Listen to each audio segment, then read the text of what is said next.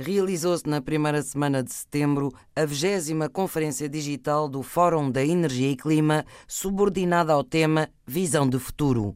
A iniciativa contou com a participação do professor universitário e antigo presidente do CDS, Adriano Moreira, que alertou para os riscos de uma aposta na guerra após a pandemia de Covid-19, à semelhança do que aconteceu com o fim da peste negra na Idade Média. Eu espero que este ataque à existência da humanidade, com esta doença que atinge todos, este mal que destrói a vida e a organização internacional e os direitos do homem, isso possa ser vencido, por conseguirmos esta coisa.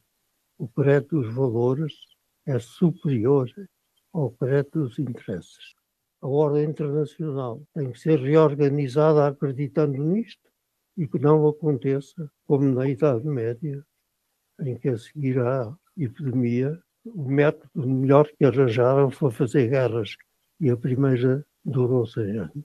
Na sua intervenção, o antigo presidente de Moçambique, Joaquim Chissano, enumerou as várias fragilidades do seu país e apontou caminhos para o futuro. Moçambique, devido à sua localização geográfica, tem sido severamente afetado por eventos naturais extremos, como ciclones, tempestades, cheias, secas, viagens prolongadas, pragas de gafanhotos, tremores de terra e chuvas diluvianas, com um poder destrutivo elevado, tudo acontecendo em tempo curto. Por isso, é que dizemos que as calamidades naturais podem ser mais destrutivas do que os conflitos. Acho que não andarei longe da verdade se afirmar que, em um futuro não distante, teremos o mesmo quadro, quando, porventura, se realizar uma conferência internacional sobre o Covid-19, outra calamidade natural que se abate desproporcionalmente sobre os países pobres. Na realidade, esses incumprimentos já se tornaram lugar comum. Estou convencido de que devemos trabalhar mais sermos mais criativos inovadores para afastar na opinião pública dos nossos países a percepção cada vez mais enraizada de que a CPLP é pouco mais do que um fórum de debate sem consequências e de networking entre representantes dos Estados-membros e grupos profissionais. O networking é uma ferramenta de negócios útil e necessária, mas ele tem que ser apenas um momento conhecimento recíproco entre as partes, rumo à identificação de oportunidades e criação de condições para iniciativas comuns de cooperação. Como mera ilustração, poderia citar iniciativas de investimento na área das energias renováveis. Os estudos existentes mostram que os países africanos têm abundantes recursos naturais renováveis, como o sol, vento, biomassa e as ondas do mar, com um enorme potencial de produção de energia. Se os países da CPLP constituíssem parcerias e juntassem esforços entre si para o desenho de projetos, mobilização de financiamentos e know-how, iniciativas econômicas viáveis e benéficas para todos poderiam ser realizadas com sucesso. Além dos econômicos, os benefícios ambientais seriam também substanciais ao aumentar a disponibilidade de energia que os países africanos precisam para alimentar o seu desenvolvimento. O que é importante é envolver as pessoas para que possam todas elas contribuir para o seu próprio sustento, para que a distribuição seja mais equitativa e mais concreta, há também a necessidade da cooperação e desenvolvimento de conhecimentos técnicos, sobretudo no desenvolvimento de saber fazer as coisas. Isso não é só para países desenvolvidos, mas é preciso saber fazer para que realmente essa pobreza que ainda existe em, todos os países da CPLP, a pobreza não, se, não apareça como um esforço que que há entre os ricos e os pobres, isso, isso precisa de um, uma concertação de esforços de todos. Portanto, esses são ainda os objetivos que a CPLP tem a cumprir. já se fez muito em benefício das nossas populações. Por sua vez, o antigo primeiro-ministro de Cabo Verde, José Maria Neves, recordou que desde a chegada dos portugueses, o arquipélago tem sofrido com as condições climáticas e defendeu a construção de uma visão de futuro para o continente africano. Nós, desde os primeiros momentos da chegada dos portugueses, desde o século XV, Cabo Verde sofre os efeitos da seca, escassez da água, da desertificação. Nós tivemos, ao longo da nossa história, períodos muito difíceis de, de secas, de fomes, de mortandades, e houve necessidade de uma imigração forçada para que os cabo-verdianos pudessem buscar no mundo melhores condições de vida. Cabo Verde é hoje um Estado transnacional é transterritorial, porque tem uma diáspora que é maior do que a população residente, em parte para fazer face às adversidades eh, climáticas aqui no país.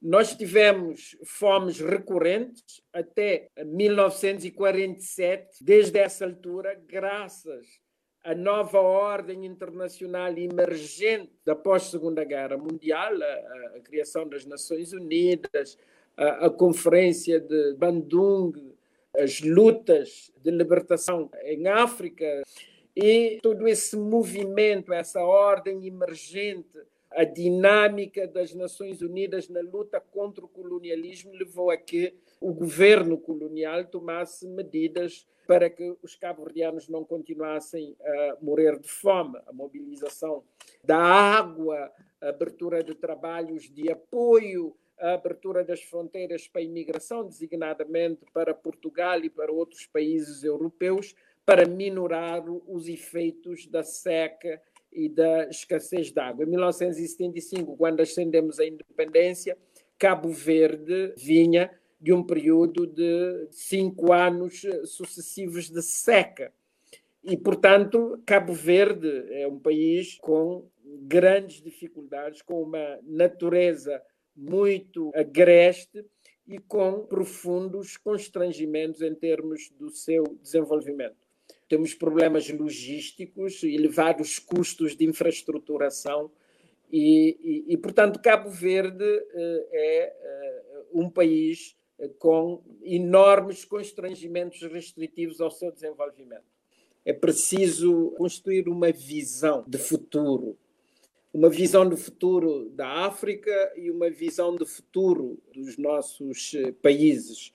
Eh, quem lidera eh, países como os nossos, no estádio de desenvolvimento em questão, é preciso ter uma, uma visão de futuro e construir estados eh, não só visionários, mas também eh, estratégos e catalisadores do processo de transformação para o desenvolvimento sustentável. Eh, é claro que em 2007 ascendemos a país de rendimento médio, mas cumprimos apenas dois dos critérios: o critério de desenvolvimento humano e do PIB per capita e não cumprimos o, o critério da vulnerabilidade. Cabo Verde continua a ser um país extremamente vulnerável do ponto de vista econômico e um país extremamente vulnerável do ponto de vista ecológico. E Cabo Verde tem também uma limitada capacidade de autofinanciamento e uma limitada capacidade de endividamento.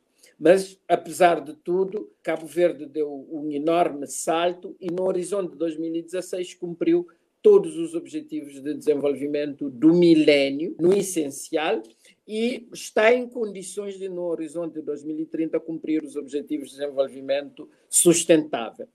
Nós eh, seguimos a ideia da Mirka Cabral de, que, por mais quente que seja a água, ela não cozerá o teu arroz. Portanto, o desenvolvimento terá de ser um esforço interno desde logo um esforço para construir e partilhar uma visão de desenvolvimento. E depois mobilizar todas as capacidades, todas as competências, todos os recursos internos para criar uma forte dinâmica de crescimento e desenvolvimento do país. É claro que teremos que contar com a parceria internacional, mas nunca essa parceria será suficiente se não tivermos uma capacidade interna de cozinhar o nosso próprio arroz, de ter uma visão e de ter uma mentalidade voltada para o desenvolvimento dos nossos países. Já dizia Stiglitz que as desigualdades são corrosivas para os diferentes países. A África pode, neste século XXI, eh, dar um salto extraordinário se tivermos lideranças visionárias e lideranças estrategas e catalisadoras do processo de desenvolvimento e de transformação do continente africano. Já o antigo primeiro-ministro da Guiné-Bissau, Domingos Simões Pereira, reconheceu a importância da ajuda internacional, mas sublinhou que os dirigentes africanos precisam rever as suas prioridades e ter em conta as necessidades das populações. Antes de falarmos do desenvolvimento, nós temos que falar dos direitos fundamentais. E não há nenhuma concepção dos direitos fundamentais que não invoque o direito à vida, o direito à liberdade e o direito à procura e à construção do bem-estar, da felicidade. O desenvolvimento tem que ser ancorado em aqueles valores que nós temos capacidade de controlar e de projetar. É muito importante a ajuda dos países mais desenvolvidos, mas eu penso que é importante dizer que uh, a questão da ajuda ao desenvolvimento que há um problema estrutural na concepção da ajuda ao desenvolvimento.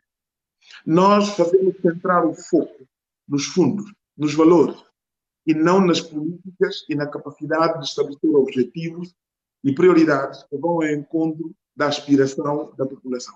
Eu penso que o meu conterrâneo, Carlos Lopes, faz um diagnóstico muito interessante e que eu considero pertinente em relação a essa matéria. Ele chama a atenção para o facto da África estar a crescer de forma bastante acentuada. Ele reconhece que isso tem a ver com a melhoria que está a acontecer na governação económica, na gestão macroeconómica, no aumento do consumo interno e no aumento da procura e dos preços de muitos produtos. Nós não precisamos ir muito longe para encontrar países que apresentam esses indicadores muito positivos. Mas o que o meu conterrâneo Carlos Lopes, no último livro que ele publicou, África em Transformação, é que esse crescimento forte é contrariado por uma fraca transformação.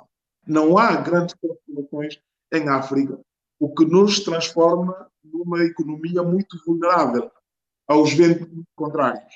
Uma das coisas que ele invocava é o facto de continuarmos a ter uma economia dependente de um único produto e, obviamente, dependente dos ciclos económicos mundiais, que obviamente nós não dominamos. E, portanto, há que mudar os modelos de desenvolvimento. São necessárias soluções africanas. Eu gosto da frase que diz que os mares calmos não fazem os marinheiros. Penso que Cabo Verde é um grande exemplo disso, a resiliência cabo-verdiana, ao partir do pressuposto de que, não tendo recursos naturais, tem que se basear nos recursos humanos, mas sobretudo na sua inovação, na sua capacidade de, perante qualquer uh, dificuldade, ser capaz de criar soluções próprias. Eu, eu não tenho dúvida de que a África tem comprometimentos, a África tem visão de longo prazo. Vou mencionar, por exemplo, a visão do futuro que a União Africana desenvolveu, designada da Agenda 2063, que também se associa ao Objetivo de Desenvolvimento Sustentável, conhecido como Agenda 2030. O problema é que não basta. Nós não podemos continuar a olhar para o NEPAD, a nova estratégia para o desenvolvimento da África, exclusivamente focados nesse pressuposto de que os países mais desenvolvidos vão alocar parte do seu rendimento econômico para o nosso desenvolvimento. Falando um mundo global, é falar de um mundo em competição. E, portanto, mesmo sendo países muito mais desenvolvidos do que nós, estão mais preocupados com a saúde da sua própria economia do que preocupar-se com uh, aquilo que é a situação dos outros países menos desenvolvidos, como é, por exemplo, o caso de África. Por isso, eu acho que não basta ter declarações políticas é preciso, a meu ver, que a África enfrente o desafio de convencer que uma África próspera não é simplesmente boa para os africanos. Nós temos que deixar de ser pesa, de ser fardo, para sermos um destino de oportunidades. Um destino onde não seja só uma oportunidade para os cidadãos do próprio país, mas que, pertencendo ao mundo global, tem essa capacidade de ter um destino de investimento que pode realmente servir também para os outros países. E é aí que eu também concordo com quem diz que nós não podemos continuar com as economias primárias, a agricultura básica, subsistência. Temos que aceitar o desafio da agroindústria, da transformação e da própria industrialização. Termino com uma frase, acho que também pertence ao Carlos Lopes. Nós estávamos em 2010 numa conferência aqui em Lisboa, na Gulbenkian, discutindo essa questão da crise. O Carlos Lopes faz a sua apresentação e no final diz que, sendo um país eh, atlântico, referia-se a Portugal, que estamos muito, os portugueses e nós todos, os lusófonos, estamos muito habituados a procurar o norte. Às vezes perdemos de vista que o rumo pode não ser a norte, pode ser a sul. E às vezes é preciso aceitar que mesmo que a bússola aponte o norte, nós estamos à procura do sul porque o rumo é que precisamos encontrar. Evitar uma aposta na guerra após a pandemia de Covid-19, à semelhança do que aconteceu com o fim da peste negra na Idade Média, resiliência às alterações climáticas e construção de uma visão de futuro para o continente africano, com os seus dirigentes a reverem as suas prioridades e terem em conta as necessidades das populações, são algumas das soluções apontadas pelos intervenientes na 20 Conferência Digital do Fórum da Energia e Clima, subordinada ao tema Visão do Futuro.